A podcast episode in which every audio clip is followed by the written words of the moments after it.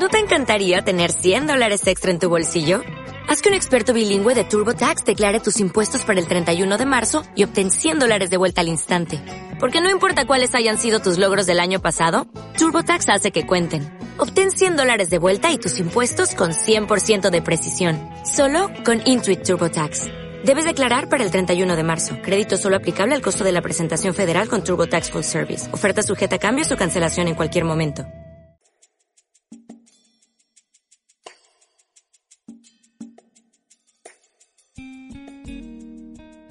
Renan no tuvo una vida muy fácil.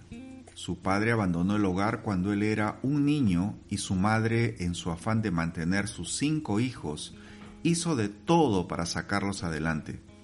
Fue así que aprendió el oficio de ayudante de albañilería, haciendo trabajos esporádicos en su comunidad. Todos los sábados se reunía con un grupo de amigos en la cantina del barrio y después de tomar algunos tragos, llevaba el dinero que le sobraba de su jornal a casa, donde lo esperaban su mujer y sus tres hijos.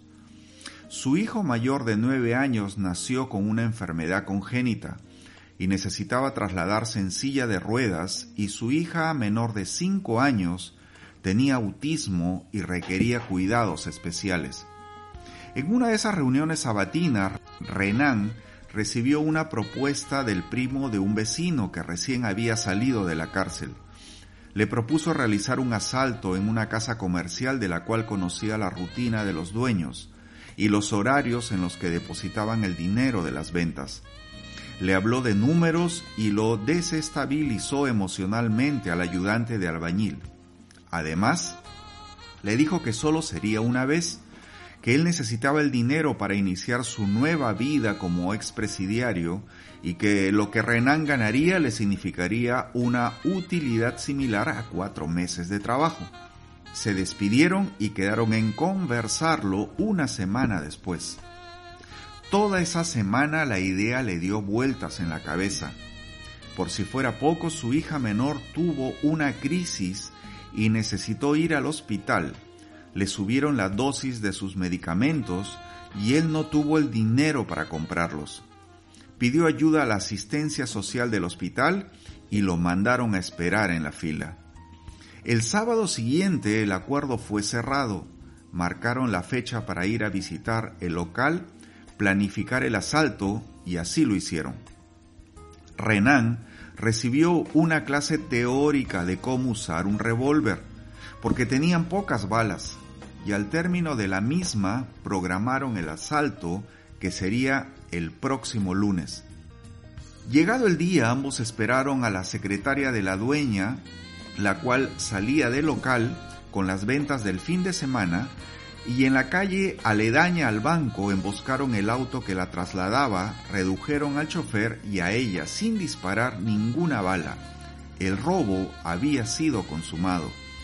Ambos estaban felices, hicieron un conteo inicial de lo que habían obtenido y era un valor mayor a lo calculado.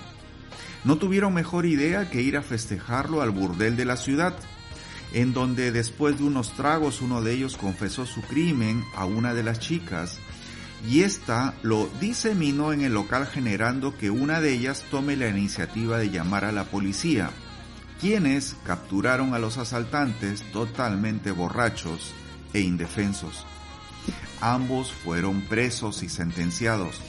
Renan, a través de su abogado, apeló al juez para bajar su condena de cinco años. Antes de la audiencia, el abogado del albañil había presentado certificados médicos de sus hijos, en especial de su menor hija, que había sido diagnosticada con un autismo aún más severo.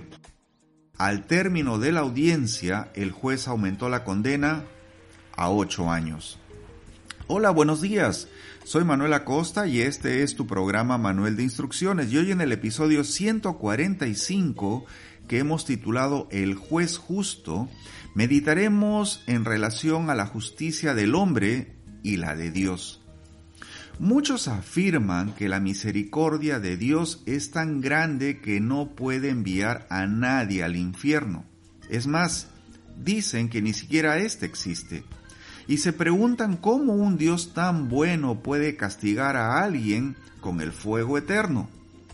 Esta afirmación representa una semi-verdad, porque extrae fragmentos verdaderos con una lógica falsa.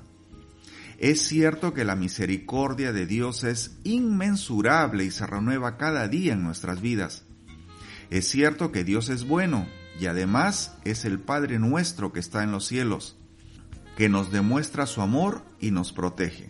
Ahora, que pensemos que ese amor es contemplativo, permisivo e inoperante frente a nuestro comportamiento ajeno a su voluntad, nunca.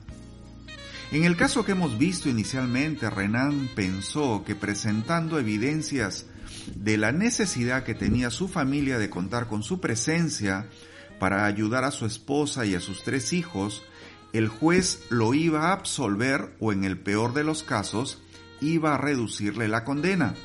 Pero sucedió lo contrario. Podemos pensar que el juez hizo uso abusivo de su autoridad, fue indolente ante la necesidad de la familia.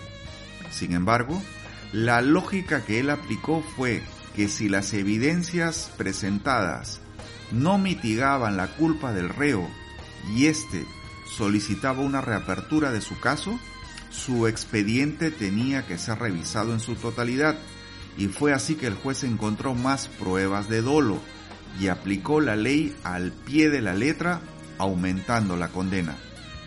La Biblia en el Salmo 37 y versículo 28 nos enseña, porque el Señor ama la justicia y no abandona a quienes le son fieles. El Señor los protegerá para siempre, pero acabará con la descendencia de los malvados. En este pasaje Dios nos dice que ama la justicia y a quienes la practican. Pero ¿a qué tipo de justicia se refiere? ¿La justicia del hombre? No, se refiere a la justicia divina, la que enseña la Biblia. ¿Y cuál es la diferencia? La diferencia es que la justicia del hombre está maculada por varias leyes que no son de la voluntad de Dios. Leyes que autorizan el matrimonio homosexual, el aborto, la ideología de género, entre otras, y en algunos casos son administradas por jueces corruptos que defienden intereses particulares. La justicia de Dios es imparcial. Él siempre actúa en forma recta cada uno de sus actos es consecuente con su carácter. Dios es divinamente recto. Por otro lado, la Biblia nos dice en Marcos 9:43, Jesús les dijo, y si tu mano te es ocasión de pecar, córtala. Te es mejor entrar en la vida manco que teniendo las dos manos e ir al infierno, al fuego inextinguible donde el gusano de ellos no muere y el fuego no se apaga. Y si tu pie te es ocasión de pecar, córtalo. Te es mejor entrar cojo a la vida que teniendo los dos pies y ser echado al infierno. En este pasaje el Señor Jesús nos dice que el infierno existe. Es un lugar real y en él hay fuego que nunca se apaga hay gusanos, insectos que no mueren, y está destinado a los que han hecho de su vida lo que les ha dado la gana. Como dice la canción de Frank Sinatra, han vivido a su manera, de espaldas a la voluntad de Dios, sin respetar su justicia. Entonces, si Dios es un juez imparcial, justo, recto y consecuente, ¿qué nos puede llevar a pensar que Él no nos juzgará y podamos ser declarados culpables por nuestro comportamiento egoísta, desobediente y ser condenados así al infierno? La esposa de Renan y sus hijos presentes, al escuchar la sentencia del juez, lloraron amargamente, se pusieron de rodillas y clamaron por misericordia. El juez, inmutable, pidió que todos sean retirados de la sala y dio por terminada la sesión. El juicio había concluido. Hablemos con el cielo. Padre nuestro que estás en el cielo, esta mañana te pedimos que nos des sabiduría para obedecer tu palabra. sabiduría para abandonar lo que nos aleja de ti, para abandonar el pecado, el vicio, y que de esa manera seamos aprobados en el juicio al que somos sometidos todos los días por tu justicia. Señor, ayúdanos Padre a valorar aquello que tú nos enseñas a través de la Biblia y que de esa manera sea la Biblia, Señor, nuestro rutero, para que cada día podamos caminar seguros de saber que tú apruebas nuestros pasos. Gracias por ello, Rey Todopoderoso, en el nombre de Jesús. Amén.